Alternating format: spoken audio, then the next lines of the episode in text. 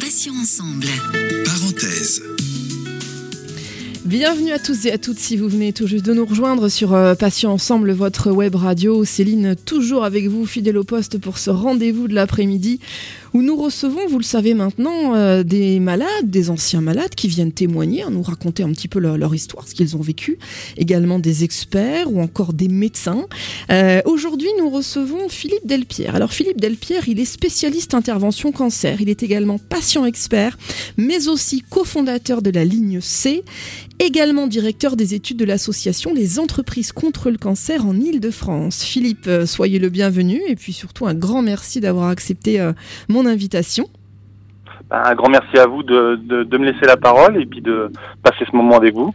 Avec un, immense euh, plaisir, vraiment, Philippe. Alors, la première question rituelle, hein, donc vous n'y couperez pas, c'est pas la peine d'essayer de négocier. Est-ce que vous pouvez vous présenter à nos auditeurs et à nos auditrices, cher Philippe? Non, non, j'y couperai pas et ça me va bien. Euh, donc, euh, je suis Philippe Delpierre, je suis directeur des études au sein de l'association des entreprises contre le cancer. Voilà, j'ai un, un, parcours essentiellement hospitalier où, j'ai fait ma formation et, l'essentiel de ma carrière. Et puis, j'ai intégré euh, plus récemment un, profil universitaire en, en, devenant notamment patient expert. Et, voilà, aujourd'hui, je suis euh, donc directeur des études euh, au sein des entreprises contre le cancer, où j'ai une fonction extrêmement polyvalente puisque je gère les aspects médicaux et scientifiques sont liés à nos missions et à nos actions. Et puis, je mène aussi des actions plus concrètes de terrain auprès des entreprises et des salariés touchés par le cancer. Alors, est-ce que vous pouvez justement nous présenter un petit peu, même beaucoup, l'association les, entreprises contre le cancer? En quoi ça consiste exactement? Alors c'est une association qui existe depuis plus de 50 ans maintenant euh, et qui a été créée par un, chef d'entreprise. En fait, on est on n'est pas une association de patients, on est une association euh, de, de chefs d'entreprise euh, qui était concernés par le cancer et notamment notre fondateur qui a malheureusement perdu son, son frère à l'époque du cancer et qui, suite à cet événement triste, a pris conscience de sa responsabilité et de la responsabilité plus globale des chefs d'entreprise sur un plan sociétal et humain. Et aussi, il a pris conscience aussi que euh, la force du monde entrepreneurial euh, pouvait être mis au service de la lutte contre le cancer. Et à travers ça, ben, il, a cherché à, construire des ponts entre ce monde de l'entreprise et ce monde de la recherche et, plus globalement de, de la santé, en, voyant qu'il y avait un ADN commun, qu'il y avait euh, une synergie de l'innovation notamment qui était commune. Et puis, il s'est dit que c'était aussi le moyen de porter un, un plaidoyer fort en tant que chef d'entreprise pour une meilleure reconnaissance et une meilleure prise en charge du cancer en entreprise notamment. Philippe, est-ce que les chefs d'entreprise euh, se sentent vraiment si concernés que ça euh, par le problème du, cancer euh, au sein de leur entreprise? Parce qu'on a l'impression quand même, je, le répète souvent, hein, c'est un peu un leitmotiv, mais moi j'ai été confrontée effectivement à pas mal de patrons qui étaient assez inhumain, quoi. C'est-à-dire un peu des robots euh, pour lesquels il faut euh, toujours être performant et on n'a pas le droit à l'erreur, on n'a pas le droit d'être malade, on n'a pas le droit d'être à l'hôpital, on n'a pas le droit d'être hospitalisé. Tout ça, c'est pas possible dans le monde du travail. Est-ce qu'aujourd'hui ça évolue, ça? Est-ce que vous sentez vraiment une évolution ou est-ce que quand même il y a de la réticence euh, vis-à-vis de la maladie? Je crois qu'il y a, a pas plus de réticence qu'il y a 50 ans. Simplement, vous savez, je pense que la, la pression euh, économique sur les chefs d'entreprise est tellement importante que pour eux, ça reste un objectif majeur parce que à la fois c'est leur responsabilité, puis c'est aussi un peu leur leur, euh, leur charge, si j'ai envie de dire. Donc c'est vrai que euh, souvent le, le chef d'entreprise, il se retrouve surtout pas forcément pas concerné ou, ou pas mobilisé, mais il est peut-être euh, peu informé et surtout il est peu informé aussi que euh, mieux prendre en charge le cancer dans son entreprise, c'est avant tout un, levier économique pour lui. C'est-à-dire c'est il maintient, si vous voulez, euh, les richesses immatérielles qu'il a au sein de son entreprise et ça, ça paraît toujours abstrait pour les gens. Euh, mais quand on leur explique bien, moi je connais pas un seul chef d'entreprise qui, n'est pas, euh, qui ne se sent pas concerné euh, sur un plan pleinement humain. C'est-à-dire que je pense que souvent les chefs d'entreprise se, sentent un peu désarmés par rapport à, ça. C'est-à-dire qu'ils ne savent pas trop comment ils peuvent agir, aider leurs salariés, mais je pense que concrètement ils se sentent tous tous concernés quand même. Du coup, est-ce qu'éventuellement, il vaudrait pas mieux, quand on est atteint d'un cancer au sein de l'entreprise, ne rien dire? C'est-à-dire essayer de passer ses examens en dehors des heures de travail, euh, essayer de faire bonne figure, si possible. Est-ce qu'il vaut mieux ne pas cacher sa maladie plutôt que de la mettre en lumière? Bah, Je crois que euh, partager cet état-là avec son employeur ou, ou, avec le milieu de l'entreprise, c'est avant tout un choix, mais il faut que ce soit un choix éclairé pour la personne. Il faut qu'elle ait tous les éléments à, à, sa disponibilité. Et je crois que la relation avec l'employeur, c'est surtout une, avant tout une relation de confiance. comment on se sent dans son entreprise, comment on se sent dans son équipe. Hum, je pense qu'on a tout intérêt à partager au moins un minima des informations avec son employeur euh, pour maintenir justement cette relation de confiance dont, dont je parlais et aussi pour euh, que le, chef d'entreprise, le manager ou, le, ou les collègues hein, tout simplement euh, soient plus en capacité d'agir et de nous aider. Hum, je pense qu'il n'y a pas tellement d'intérêt que ça à, à le cacher parce que malheureusement il y a un moment où la maladie s'impose et si elle s'impose de manière abrupte, ça peut, ça peut être porteur de tension dans une équipe, euh, ça peut être porteur de tension avec son manager. Euh, je comprends que ce soit difficile quand, quand on est peu soutenu, mal accompagné, mal informé. Euh, je peux comprendre qu'on ait des réticences, qu'on ait des peurs, des appréhensions vis-à-vis de ça, te dire bon, si, si, je dis, si je dis ma maladie, si je la révèle dans, dans le lieu de l'entreprise, qui n'est pas forcément le de prime abord sur le papier, le lieu pour ça, euh, on, on, peut, on peut on, on dire légitimement tenté de, le cacher. Mais à, à, mon sens et de mon expérience, ce n'est pas la bonne option. Je pense que, vous savez, je, je vois toujours la, la vérité comme, comme une route avec des trous. Et euh, si on donne pas les bonnes informations aux gens, les gens les remplissent avec ce qu'ils ont, et souvent c'est avec des mauvaises choses, puisque ça vient d'eux. Donc euh, en, en en disant un minima, mais en se respectant bien évidemment, il ne s'agit pas de, de raconter euh, son dossier médical au sein de l'entreprise, on peut arriver euh, à, à, à, informer suffisamment euh, ceux qui nous entourent au, au sein de l'entreprise pour qu'ils puissent agir. Parce que si on on ne dit pas la vérité entre guillemets, si on ne donne pas des informations, on ne peut pas être aidé, on ne peut pas être bien accompagné en entreprise. Et pour que le manager ou le chef d'entreprise ou, nos collègues puissent nous assister, il faut qu'ils aient des éléments. Est-ce que Philippe, il n'y a pas aussi une crainte légitime d'un licenciement? Parce que euh, il faut pas se, se leurrer, hein, on va pas se mentir. Euh il y a peut-être aussi des patrons qui ont profité de certains états de faiblesse pour licencier. Alors évidemment, la cause de licenciement, ça sera jamais vous êtes atteint d'un cancer puisque c'est illégal, mais ça peut être, euh, tiens, vous êtes arrivé en retard euh, assez fréquemment, vous êtes plus fatigué sur vos lieux de travail, moins performant. Est-ce que ça, ce sont des choses dont vous avez déjà entendu parler ou pas du tout? Parce qu'il y a des patrons qui sont. Après, je ne vais pas taper sur les patrons, il y a des patrons qui sont mmh. formidables, hein, qui sont des gens merveilleux. Mais vous le disiez tout à l'heure, c'est vrai qu'aujourd'hui, bon, une entreprise, on est là pour gagner de l'argent.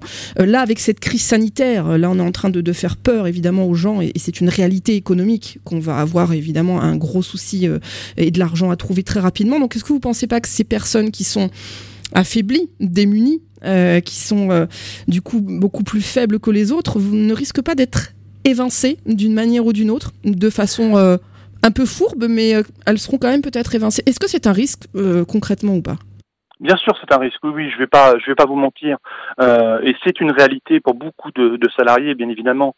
Euh, je crois que euh, beaucoup de beaucoup de salariés ressentent ça, euh, à tort ou à raison, mais souvent à raison. Euh, mais encore une fois, il faut voir pourquoi euh, cela est induit. Souvent, c'est pas une volonté de, de nuire, c'est pas une volonté de, de, de d'évincer, mais comme je vous le disais, souvent c'est lié à, à, la méconnaissance du sujet, à la peur que ça induit.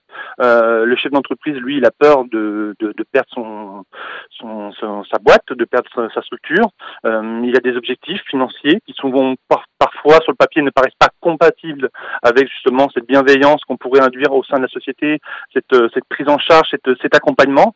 Euh, et à la fois, euh, ça, se, ça se confronte aux peurs du salarié qui, elles aussi, euh, sont légitimes, bien évidemment, d'être évincées, d'être mis de côté. C'est pour ça que souvent, euh, quand on apprend qu'on est malade, on a envie de le cacher, on a envie de, de montrer qu'on est encore capable, qu'on est encore capacitaire, on a envie de se maintenir dans le travail. Mais souvent, ça, c'est induit par le manque de connaissances. Encore une fois, on, a peur de ce qu'on ne connaît pas, et, et, en faisant ça, en ayant peur, souvent, ben, on, on, peut faire du mal euh, sans le vouloir. On peut, on peut être maltraitant. Euh, on peut être maltraitant en entreprise. On peut être maltraitant avec nos salariés. On peut, euh, on peut effectivement euh, euh, faire des choses qui sont, euh, qui sont, qui sont répréhensibles en, en matière de, de, de, de, bienveillance. Et, et c'est bien dommage, mais tout ça, c'est parce que souvent, encore une fois, le salarié ou euh, la, structure, le manager, le chef d'entreprise sont mal informés. Ils, ont besoin d'accompagnement, ils ont besoin d'informations, et pour ça, euh, c'est pour ça qu'une association telle que la nôtre existe. Oui, donc Philippe, en fait, vous préconisez plutôt la, transparence, hein, selon votre expérience, évidemment. Alors, on va revenir donc sur euh, l'association Les Entreprises contre le cancer. Donc, quelles sont les principales missions de, cette association, Philippe? Alors la première mission, euh, notre mission euh, historique, ça a été de, de financer la recherche à une époque où les financements privés euh, existaient peu en, en France. Et, et, nous, on fait, euh, plus, pour être plus précis, on fait un financement de la recherche euh, sur un plan local et régional, à la fois par un souci de proximité avec les chercheurs et les équipes, pour mieux connaître leurs problématiques, leurs besoins, mieux connaître aussi ce qui se fait en région. Il n'y a pas qu'à Paris, à, à, à, Montpellier, Marseille, Lyon, Bordeaux. Il y, a, y a de la recherche, il y a des, y a des, des jeunes chercheurs qui mènent des projets innovants matière de recherche contre le cancer. Euh, c'est pourquoi chaque année nous nous, remettons un prix euh, qui met à l'honneur cette, euh, cette innovation. et on a une seconde mission qui rejoint un peu ce dont on parlait préalablement, qui est l'action sociale, qui consiste à accompagner les salariés et les entreprises impactées par le cancer. et donc là où on accompagne effectivement les entreprises, les salariés qui, qui, y sont confrontés. et la troisième et dernière mission, c'est de promouvoir justement, et encore une fois ça rejoint la problématique que vous évoquez avant, euh, la mise en place de bonnes pratiques. Et on mène notamment des, campagnes de sensibilisation en entreprise. Euh, pour un exemple le plus probant, euh, en septembre, nous allons être porteurs du programme européen de de sensibilisation au cancer du cou et de la tête euh, qui s'appelle Sense et qu'on fait en partenariat avec Unicancer. Un cancer du cou, euh, j'ai jamais entendu parler de cancer du cou. C'est euh, c'est quoi exactement? Ce sont les, les, cancers qui sont souvent liés à des facteurs de risque comme le, le, tabagisme, l'alcoolisme, voilà, des on va dire des la gorge, tout ce qui est tout ce qui est gorge en fait, effectivement plus, non, c'est ça Tout ce qui est gorge, effectivement. Oui. Ah d'accord, ok. Philippe, vous avez évoqué tout à l'heure dans la présentation de votre parcours la notion de patient expert. Alors, on a fait mhm. plusieurs interviews de patients experts ici sur l'antenne, mais est-ce que vous mhm. pouvez nous en dire un petit peu plus sur, euh, bah, sur la notion telle que vous la concevez? Euh, mhm. Qu'est-ce qu'un patient expert selon vous? Alors pour, pour moi, un, un patient expert, c'est bah, déjà une personne qui a fait l'expérience de la maladie, mais qui n'a pas forcément fait l'expérience de manière personnelle, hein. euh, et euh, voilà, qui, qui, en tout cas a, a, cette expérience de la maladie et qui, dans, dans le cadre de son parcours personnel ou, ou, professionnel, a fait le souhait de transformer cette expérience en expertise, au moyen notamment d'une formation diplômante. Pour parler d'un exemple plus concret, je, je, vais prendre le mien. Moi, j'ai suivi le, le cursus d'accompagnement du patient en parcours de soins en cancérologie au sein de l'Université des patients, pour ceux qui connaissent, et qui se trouve à la Sorbonne Paris. Euh, c'est un enseignement où on valorise les compétences acquises durant la maladie, afin qu'elles deviennent un potentiel à mettre au profit d'autres patients, notamment, mais aussi des professionnels de santé. Pour moi, le patient expert, c'est, si vous voulez, une sorte de médiateur de santé, un ingénieur en santé. Qu'est-ce que cette expertise, justement, a amené aux, entreprises contre le cancer? Comment est-elle euh, mise à profit, selon vous, Philippe? Alors, euh, bah, écoutez, elle a apporté en, tout cas euh, une vraie expertise dans l'accompagnement euh, des personnes, notamment des, des, salariés, parce qu'on a pu mieux établir des priorités et des éléments pertinents qui correspondaient aux, aux réalités du terrain et aux besoins du quotidien des personnes touchées par le cancer. être patient expert, c'est un plus parce que ça nous met en résonance, on met en résonance notre propre parcours et, et, celui des personnes pour que ce soit un vecteur de confiance et, d'efficience dans notre relation et que nos actions auprès des personnes que nous accompagnons soient plus voilà soient, soient plus plus ancrées dans une réalité. Et, et, du coup, c'est aussi une expertise dans la création et la réalisation de projets de santé aussi. Euh, pour un exemple récent, euh, je vous, vous en parliez euh, lors de ma présentation, euh, j'ai co-créé euh, dès le confinement avec une autre patiente experte la l'INSEE, et qui était une ligne d'écoute gratuite et anonyme qui a été menée majoritairement par des patients dans l'équipe. Et ça a mis en lumière justement euh, le plus d'avoir des, des, patients experts, c'est-à-dire euh, vraiment euh, que, qui ont qui ont une force de mobilisation et qui ont une pertinence dans leur savoir-faire et leur savoir-être, notamment en matière d'innovation en santé. Alors on va parler un petit peu de la notion de jeunes aidants. Est-ce que vous pouvez nous en dire un petit peu plus sur eux? Pourquoi les, les jeunes aidants? Oui, c'est une bonne question. Euh, pourquoi les jeunes aidants? Bah, Parce que déjà parce que c'est une notion qui est très invisibilisée euh, dans nos sociétés et c'est en cela qu'elle nous apparaît particulièrement urgente à mettre en lumière. Et puis c'est encore plus urgent d'y apporter une réponse parce qu'en France on a beaucoup de retard sur ce sujet-là et tout reste à faire. Euh, être jeunes aidants, euh, c'est souvent synonyme de décrochage scolaire pour les jeunes euh, qui sont mobilisés dans l'accompagnement de leurs proches et ces proches-là c'est souvent des parents. du coup ils sont dans une une situation familiale qui est complexe, qui est porteuse de culpabilité, qui est porteuse de souffrance souvent. Euh, et puis, euh, ça met en exergue qu'ils ont un manque de soutien, d'outils, notamment pour que ces jeunes-là puissent accéder à la formation et à l'entreprise, euh, alors qu'ils sont dans une période qui est charnière pour eux, ou dans, dans, un contexte, on va dire, normal, chacun cherche à s'inscrire dans son avenir.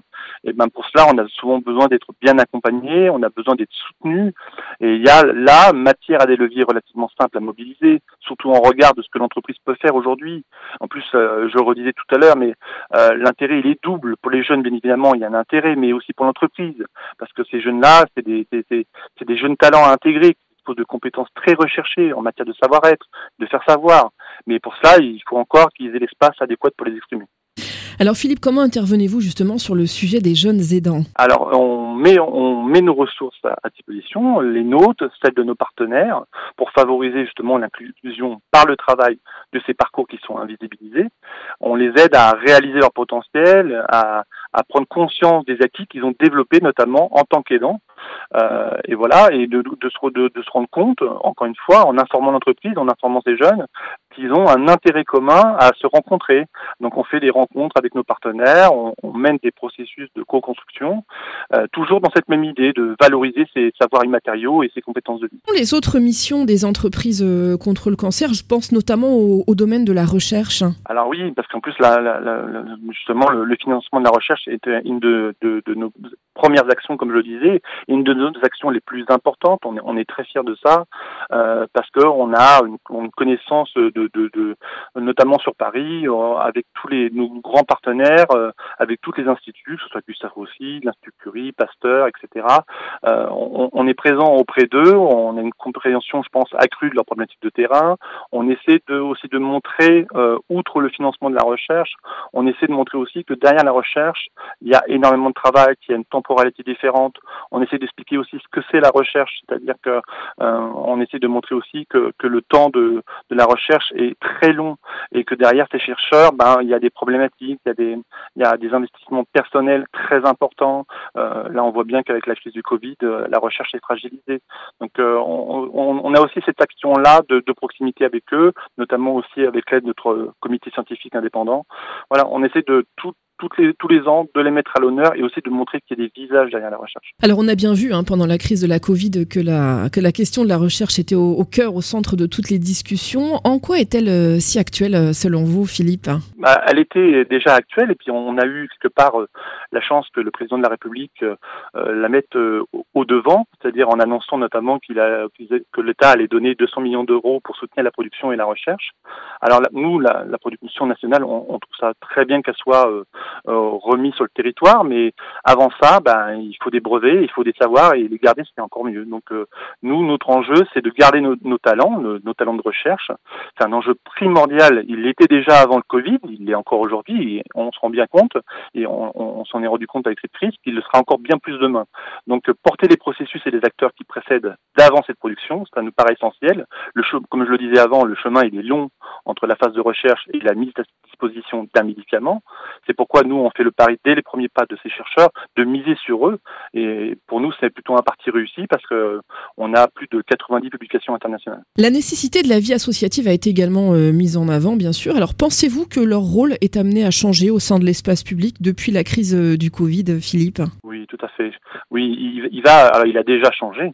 Et puis surtout, il va énormément s'accentuer. On, on, a bien vu euh, à la faveur de cette crise le, le, rôle des associations qui était depuis depuis de nombreuses années. Euh, les associations gagnent le cœur des Français et les Français se tournent de plus en plus euh, vers les associations. On voit bien que euh, sans, sans critiquer l'État, que, l'État délègue de plus en plus de missions aux associations. Les associations ont vraiment un rôle, on va dire vraiment indispensable. On ne peut pas imaginer aujourd'hui une, France sans association. Et qu'on voit le nombre de sujets qu'elle traite et, et, et, même les personnes les plus aisées entre guillemets ont besoin des associations. On a tous besoin des associations. Mais euh, face à ça, on voit bien qu'on est dans une crise du don. D'ailleurs, euh, notre association est signataire avec d'autres associations euh, d'une tribune qui est, qui est, parue dernièrement dans le Parisien et qui appelle l'État à accentuer son soutien à, aux dons, notamment en défiscalisant de, de, manière plus importante le don, parce que là, on, on va être face à, à, à ce problème-là. Les associations ont besoin de soutien. On a bien vu là que vraiment elles faisaient partie du tissu du quotidien, qu'elles étaient générateurs de solidarité, d'innovation, mais aussi cohésion dans des situations de crise comme aujourd'hui. Philippe, j'aimerais qu'on revienne euh, sur la maladie donc au sein de, de l'entreprise. Est-ce que vous pouvez nous faire, un, si possible, un rappel à la loi donc sur le fait de, de déclarer ou non sa maladie? Euh, Qu'est-ce qui est obligatoire? Et ce qui ne l'est pas? Pour que les gens comprennent un petit peu mieux bah, quels sont oui, leurs droits? alors... Alors, je, je, je, j'apprécie que vous me posiez la question parce que c'est vraiment une des questions qui me revient le plus souvent. Qu'est-ce que je risque si je ne dis pas à mon employeur euh, ma maladie? Alors, il faut savoir tout simplement, euh, bah rien, puisque de toute façon, le, le, personne n'est tenu de révéler sa maladie à son employeur. Vous ne serez, vous ne pouvez pas être poursuivi, ce n'est pas euh, illégal de garder ça pour vous, ça fait partie de votre vie privée. Euh, vous pouvez en parler à votre médecin du travail, qui est tenu au secret médical. Euh, bien avant le secret professionnel. Mais j'ai envie de dire, pour, pour rassurer un peu les gens et peut-être pour les pour, pour les, va dire les, les, les inciter à être dans, un peu dans cette transparence. Quand je parlais de transparence tout à l'heure, je, je, ne veux pas dire tout dire, bien évidemment. On ne peut pas tout dire au sein de l'entreprise parce que déjà, il y a beaucoup d'éléments qui font partie de votre quotidien et de votre vie privée. Mais je pense que si votre manager et si la personne responsable de vous au sein de l'entreprise connaît un petit peu mieux votre quotidien, surtout les difficultés qui sont liées à la maladie, ce que ça impacte pour vous. On parlait tout à l'heure de retard, on parlait tout à l'heure de fatigabilité au sein du travail. Euh, bien évidemment, des fois, on, on, est moins présent à ce qu'on fait parce qu'on est très porté sur l'énergie euh, que nous consacrons à affronter la maladie. Donc tout ça, c'est des éléments qui sont inscrits dans notre quotidien, mais que euh, les personnes qui nous entourent n'ont pas forcément conscience, encore une fois. Donc si on leur explique, si on est dans cette transparence-là, les gens comprennent mieux et peuvent mieux nous aider. Mais encore une fois, euh, je crois qu'il faut que chacun euh, définisse, et pour ça on peut être accompagné, définisse euh, ce qu'on peut dire et ce qu'on peut pas dire, et ce que ça peut entraîner ou pas entraîner. Encore une fois, voilà, je pense qu'il faut trouver le bon équilibre.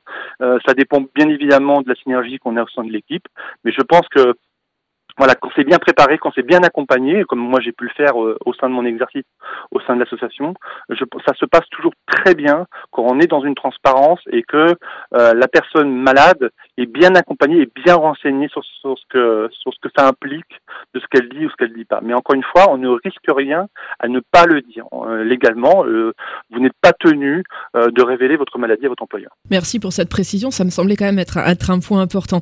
Pour Absolument. terminer, Philippe, pour les auditeurs qui auraient besoin de votre aide ou qui auraient des questions à vous poser, comment fait-on pour vous joindre concrètement? Par quel biais? Eh ben, vous nous contactez euh, soit sur notre site euh, Les entreprises contre le cancer, et vous pouvez nous retrouver aussi sur les réseaux sociaux, vous n'hésitez pas.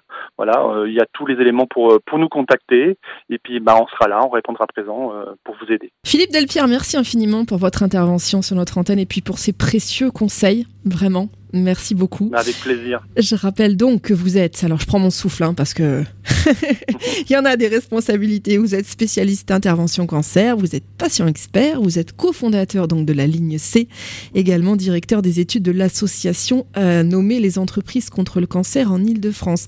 À bientôt, Philippe. Merci encore. Merci infiniment. Merci à vous et portez-vous bien. Revoir. À bientôt. Au revoir. Pour écouter ou réécouter toutes nos interviews, eh bien c'est facile, hein il y a les podcasts qui sont disponibles sur le site, donc n'hésitez surtout pas. On va se retrouver euh, dès demain matin, euh, 9h, pour un nouveau Matin Soleil avec un nouvel invité qui viendra nous faire découvrir son association ou nous raconter son histoire en tant que malade ou ex-malade. À 11h30, c'est la rubrique Vous avez un message. Vous pouvez remercier un membre du personnel soignant, une infirmière qui a été au petit soin pour vous, un médecin qui vous a sauvé la vie ou encore une association qui vous a aidé et soutenu. Pourquoi pas?